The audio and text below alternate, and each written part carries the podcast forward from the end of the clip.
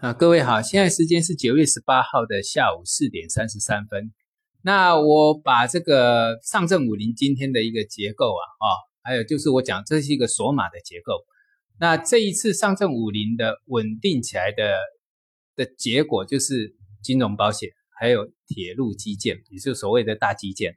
那跟那个创业板指，呃，有国产芯片破了，带动创业板指跌，但是相对上证五零就稳定。这就一直一直印证着我在讲，未来这个上证五零是会被锁码上涨的。那现在已经越来越明显了哈。那我把这些呢哈贴文贴在这个我们的语音下面有个简介，那这个大家去参考一下。好，我们明天早上见，谢谢。